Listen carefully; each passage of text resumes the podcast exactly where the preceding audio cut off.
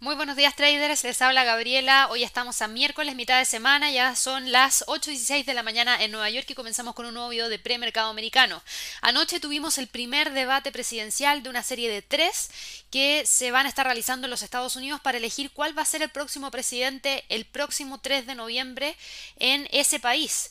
La contienda está entre obviamente Donald Trump y Joe Biden, así que vamos a estar muy muy atentos a lo que pueda ocurrir. La verdad es que el día de ayer en la noche hubo harto movimiento, pero no un movimiento que uno quisiera decir que es del bueno, porque eh, la verdad es que la cantidad de insultos y eh, bastante discusión marcaron el primer debate entre Donald Trump y John Biden que muchos mencionaron que fue prácticamente un show caótico. El presidente de Estados Unidos eh, protagonizaron este debate en torno a la gestión de la pandemia, como les había mencionado por parte del republicano, la atención sanitaria, y también hablaron acerca de temas de economía.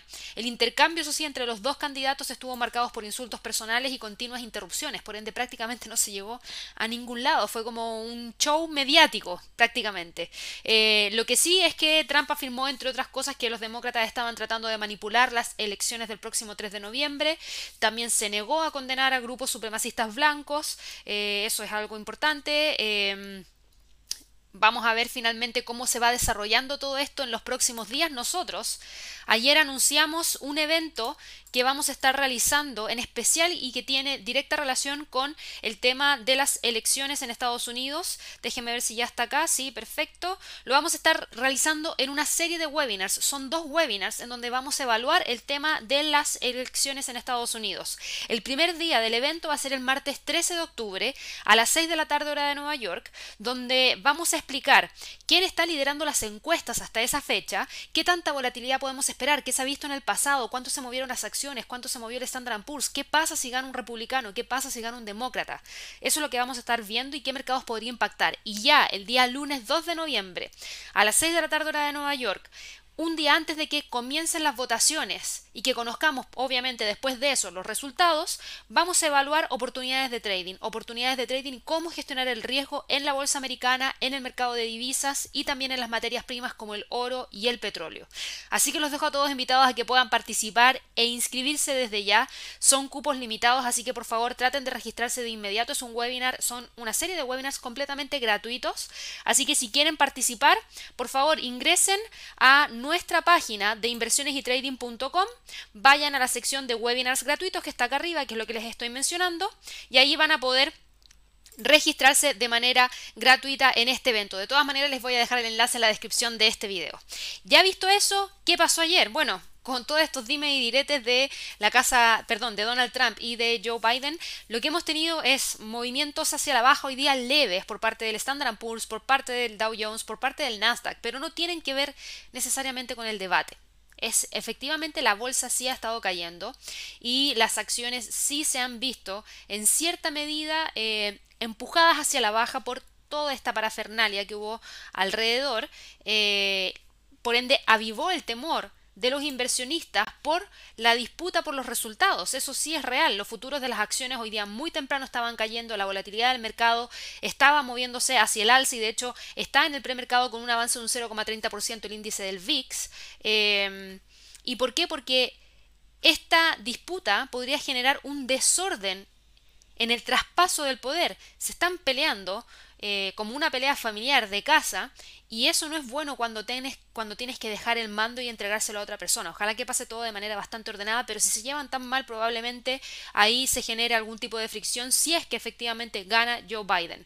Eh, así que este debate aumentó la atención sobre el escenario de un resultado electoral que pueda ser disputado en tribunales, dado que Donald Trump insiste en que los demócratas están manipulando las elecciones y a raíz de lo mismo es posible que los inversionistas continúen tomando en cuenta este asunto al momento de estar evaluando sus operaciones, lo que claramente podría elevar la volatilidad hasta el mismo día de las elecciones y las jornadas posteriores hasta que tengamos los resultados y se resuelva todo. Así que eso es lo que ha estado generando hoy día esta noticia dentro del mercado, pero vuelvo a repetir, no son movimientos tan bruscos. Ahora, en términos de fundamentales, ¿qué otras noticias hemos conocido? Muy tempranito en la mañana teníamos datos provenientes desde Europa que los voy a dar en un par de segundos más, pero antes de eso quiero revisar lo que ocurrió ayer. PMI manufacturero en la sesión de Asia 9 de la noche, hora de Nueva York. Para China, un dato que fue mejor de lo que el mercado esperaba. Sobrepasó los 51.0, que era lo que habíamos tenido como lectura el mes anterior. Sobrepasó lo que el mercado esperaba, que estaba en 51.2 y quedó en 51.5. Así que fue muy buen dato.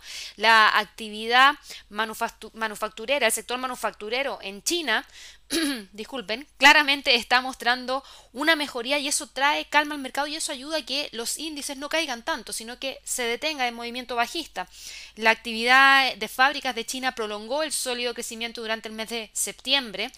Eh, aquí lo que fue crucial fue fueron perdón, las exportaciones que se aceleraron con la mejora de la demanda en el extranjero y también por eh, una recuperación económica que se ha estado dando a nivel local luego de que llegara la pandemia del coronavirus. Así que eso es algo bastante importante también y quería mencionárselos porque ya China viene entregando datos sólidos mes a mes y eso podría ser positivo para el resto del mundo. En términos de niveles para el Standard Poor's, el nivel más importante de resistencia hoy día está en 3.355, respetó esta línea de tendencia bajista y el soporte lo seguimos manteniendo en 3.281-82, que es donde tenemos un pivote en términos semanales. Para el Dow Jones también se respeta la línea de tendencia hacia la baja ayer, se respeta la resistencia que está en 27.788, hoy día respeta incluso los 27.489 como próxima resistencia o la resistencia más cercana.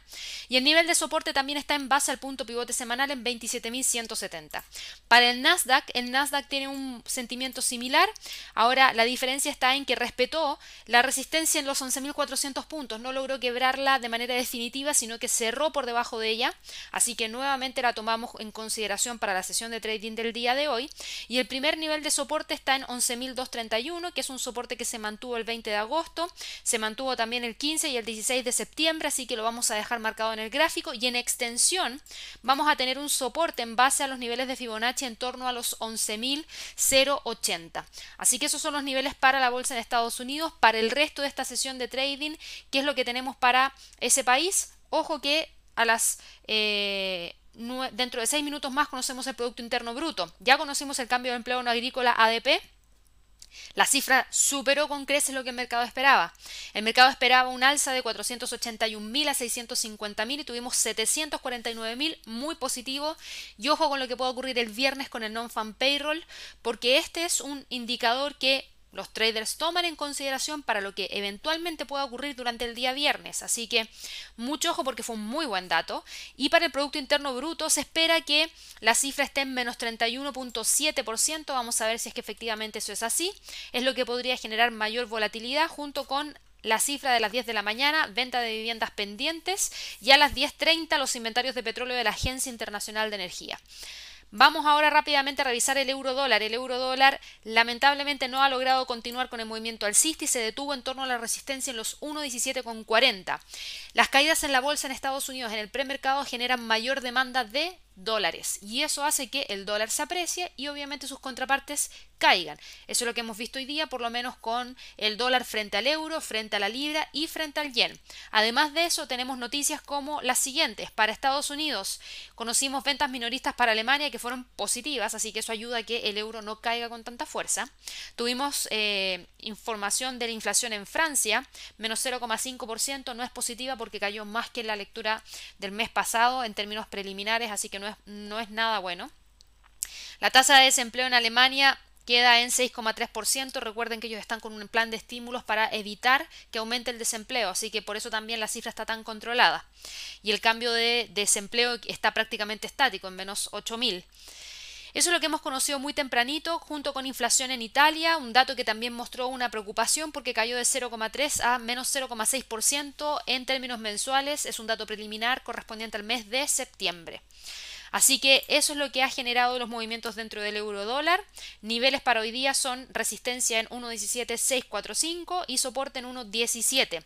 Para la libra dólar, la libra dólar hoy día también tuvo datos importantes y conocimos muy temprano en la mañana las cifras de Producto Interno Bruto que mostraron una caída muy fuerte desde menos 2,2% hacia un 19,8% en territorio negativo. Esto en términos trimestrales y correspondientes al segundo trimestre de este año. En términos anualizados, la caída fue de un menos 1,7% a menos 21,5%, así que fue un muy mal dato. La inversión empresarial cayó también de 0,8% a menos 26,1%. y el indicador Nationwide de precios de vivienda, que es un dato de prácticamente bajo impacto, en términos anualizados subió de 3,7 a 5%. Obviamente no fueron buenos datos para el Reino Unido, así que obviamente la libra esterlina cedió terreno, cedió terreno y hoy día cae un 0,05% y se mantiene entre los 1,28,70 y los 1,27,94. Esos son los niveles que tiene por lo menos en este momento y que podría tratar de mantener si es que la volatilidad se mantiene en los niveles actuales. Mucho ojo que seguimos teniendo otros niveles de resistencia en 1.29.124 y otro nivel de soporte en 1.27.240.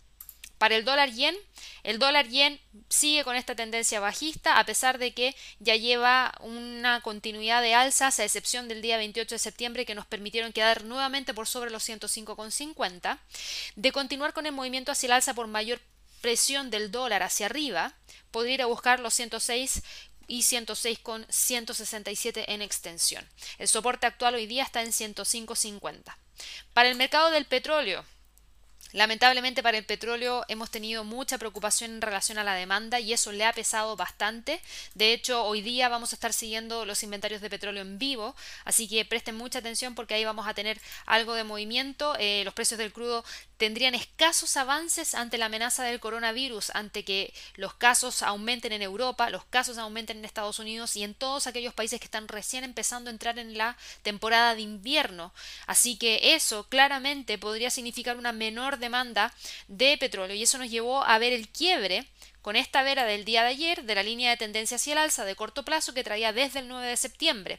Eso abrió el camino hacia eh, los 39, que es el nivel actual en el cual se encuentra el precio, y de continuar cayendo podría ir a buscar los 37,95.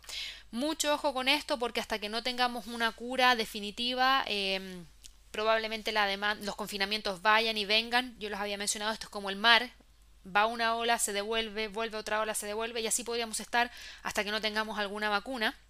Hay algo interesante sí que conocimos hoy día, es que la Universidad de Oxford estudiará si la medicina con receta más vendida del mundo, que es eh, la adalimumab, que es un, eh, un, tratamiento efectivo para los pacientes de COVID-19, está tratando de evaluarla en un nuevo esfuerzo para realizar fármacos existentes como posibles terapias contra el coronavirus. Vamos a ver si es que efectivamente se da o no algún resultado positivo, pero se va avanzando con distintos tratamientos, pero todavía nada que permita decir que ya hemos salido de la pandemia. Así que eso le pesa al petróleo. Para el oro, finalmente, el oro se encuentra cotizando en este momento en 1888, justamente en el punto pivote semanal que se encuentra en ese nivel. La resistencia sigue estando en 1920 y el próximo soporte está en 1861, que es el nivel que podría tratar de alcanzar si continúa con el movimiento bajista durante la sesión de trading del día de hoy. Así que ya hemos visto prácticamente todos los instrumentos, movimiento bajista para el premercado americano. Presten mucha atención al resto de la sesión de trading del día de hoy. Ahora mismo se están publicando las cifras de Producto Interno Bruto y voy a tratar de actualizar este dato a ver si es que ya tenemos la información antes de terminar el video y así se quedan con la información completa del premercado. Eh, denme un segundo, a ver si ya está.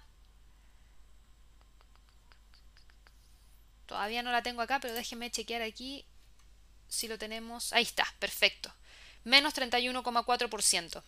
Muy mal dato, pero mejor que lo que el mercado esperaba por leve. Así que ojo que esto no es positivo. Y el indicador de precios de bienes y servicios incluidos en el Producto Interno Bruto cayó desde menos 2,3% a menos 2,1% y los gastos de consumo real personal menos 1,6% y el gasto real de los consumidores, fíjense, menos 33,2%.